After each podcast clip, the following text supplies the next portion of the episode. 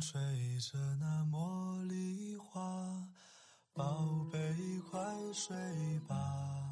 每一天，我们的生活忙碌复杂，希望此刻的你卸下全部的面具和盔甲，让心灵放个假，在快速的节奏中缓慢的生活，爱自己，爱人生。我是南方，愿我的声音与你一同成长。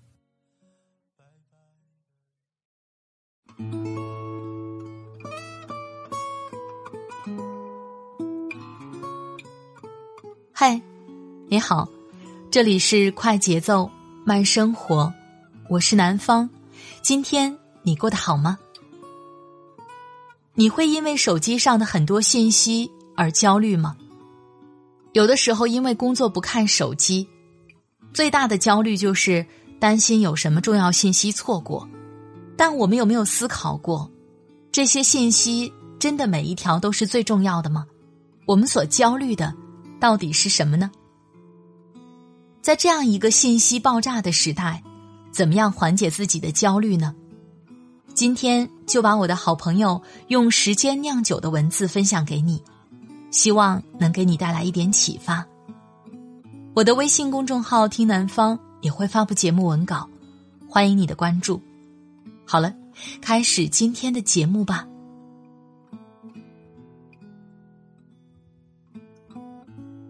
信息焦虑的年代，我们该如何自救？作者用时间酿酒。经常会收到一些读者的咨询：“阿九，你有信息焦虑症吗？如果有的话，你是如何面对的呢？”首先。我必须得承认，自己也是一名严重的信息焦虑症患者。曾几何时，我甚至害怕听到手机铃声，每次都会被他吓得一哆嗦。看到微信未读的红点时，更是头皮发麻。所以那段时间，我尽最大可能的拒绝接收所有的信息，卸载微博，删除大量微信好友，退出所有微信群。这样做一开始很不错，感觉世界一下子就平静了。但没过多久，我却变得越来越焦虑。原因很简单，这样的做法实在太掩耳盗铃。我们生活在这个信息爆炸的时代，就不得不学会面对他们。对待信息焦虑，正确的做法不是逃避，而是努力提高自己处理信息的能力。所以，今天我们就具体聊聊怎样提高处理信息的能力这件事儿。首先，信息焦虑是如何产生的呢？每一次技术革命都将直接或间接的导致信息的爆炸式增长，尤其是互联网的发展，我们一天接触到的信息可能会比古人一生接触到的都多。海量信息时代的背后。便意味着竞争的加剧，我们要承担更多的工作，要面对更多未知的变化。技术发展并不可怕，可怕的是我们的能力跟不上时代的步伐。在这个信息为王的时代，如果不能掌握正确处理信息的能力，便会被众多无效的信息给吞噬，最终淹没在信息的海洋里。或许你正因为信息焦虑而头疼，但有句话说的特别好：对知识的渴望是我们成功或失败的根源。它可以干扰我们，也可以让我们终生保持对学习与理解的渴望。这话不是我说的，而是出自美国作家丹尼尔·列维汀所写的有序，副标题叫做。关于心智效率的认知科学，也就是说，信息焦虑不完全是一件坏事。信息化时代，与其像个鸵鸟一般把头深深埋入到沙土里，倒不如学会与信息共舞。虽然我们无法改变整个时代的发展，但我们可以通过学习必要的信息整理术，提高我们的能力。也正因为如此。改变就有了突破口。虽然每个人产生信息焦虑的原因不尽相同，但仔细观察，还是有不少共性问题的存在。总结下来，一共有三点：第一，缺乏目标。很多朋友产生信息焦虑的原因，就是不知道自己要什么。所以今天看到朋友 A 推荐某个课程，自己也赶紧报名。过两天朋友 B 又安利某个培训，自己也屁颠儿屁颠儿的跟着去。这就是典型的缺乏目标的表现。或许我们短期内很难找到明确的人生方向，但在这里分享一个我认为很实用的方法，就是拒绝为了学习而学习。尝试从当前现实中遇到的困惑入手，抱着解决问题的心态去学习。相信不少读者的手机中都装有各种学习类的 App，每天刷上半小时知乎，再刷半小时的公众号，上厕所时也要充分利用碎片化时间，刷上几条今日头条，看看今日时讯，生怕错过重要的讯息。然而，就是这种盲目摄取信息的方式，剥夺了我们的时间、精力。俗话说得好：“无声也有涯，而知也无涯；以有涯随无涯，殆己。”所以，与其皆有涉猎，成为一个样样通、样样松的人，倒不如聚焦当下的疑惑，从解决眼前的困惑入手。逐渐找到自己的终极目标，打造属于自己的核心技能。第二，选择焦虑症。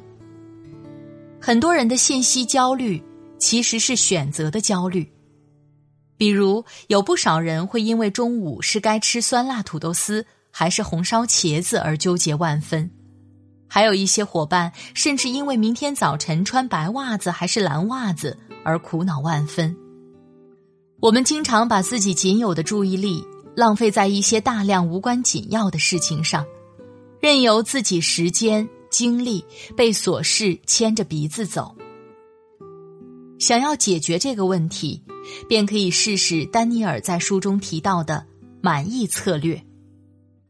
该词原是由诺贝尔经济学奖得主赫伯特·西蒙发明的，指的是我们对一些不重要的事情。只需要做出自己满意的决定即可，不需要追求完美。比如，一些小伙伴在制定计划时，会陷入完美主义的误区，想要收集大量的信息，甚至想要收集到所有的信息。确实，随着信息样本量的增加，我们判断的准确性也会上升，但这样做成本未免太高了。不知道你是否听过这样一个故事：一个孩子去买梨，为了买到最甜的梨，便把水果摊上所有的梨都咬了一口。这听起来很可笑，但仔细想想，我们是不是就经常犯这样的错误呢？简单讲，克服选择焦虑症最好的方式，就是开始行动，做就对了。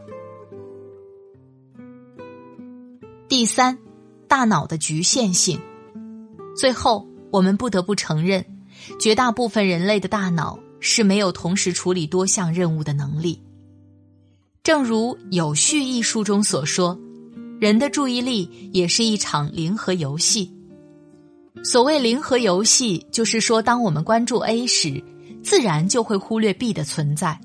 当我们总想做更多的事情，除了时间精力的不足外，我们还需要承认人类大脑进化的局限，承认我们还没有具备多项任务同时进行的能力。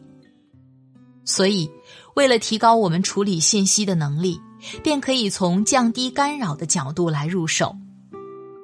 比如，你可以关闭微信消息的提示音，在设置里取消大部分 App 的消息推送，这样就不至于自己在专心工作时一个提醒。就把节奏全部打乱，甚至你还可以花钱购买自己的注意力，学会转移自己的信息焦虑。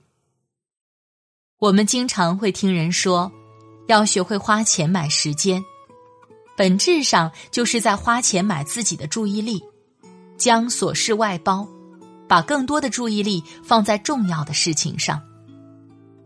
最后，既然提到信息焦虑，就再补充一条个人的经验教训。或许这个方法你听了会觉得无可思议，觉得太简单，但这个世界上很多事情本身就不复杂，难就难在行动。答案就是养成良好的作息习惯。试想，当我们精力不足、身心疲惫时。怎么可能专注于眼前的工作呢？当我们不懂得爱惜自己的身体，为了多睡十分钟，早餐也不吃，空腹学习上班时，效率又能高到哪里去呢？所以，想要提高自己的专注力，提升自己处理繁杂信息的能力，就需要把身体健康这个地基给打扎实了，否则一切都是空谈。希望在这个信息焦虑的年代，大家都可以过得坦然一些。好了，亲爱的朋友，听了刚才的节目，不知道你的感受是怎样的？提高自己的专注力，有方向、有目的的去看对自己有用的信息，快速做出选择，不给焦虑留下喘息的机会。你还有什么好方法？可以在节目下方分享给我，在这里特别感谢我的好朋友用时间酿酒，没有太多成功的经验，倒有不少失败的教训，愿你我都少走点弯路。他的新书《反本能二：如何对抗人性弱点》已经上架销售，如果喜欢可以购买他的新书，或者关注他的微信公众号、新浪微博。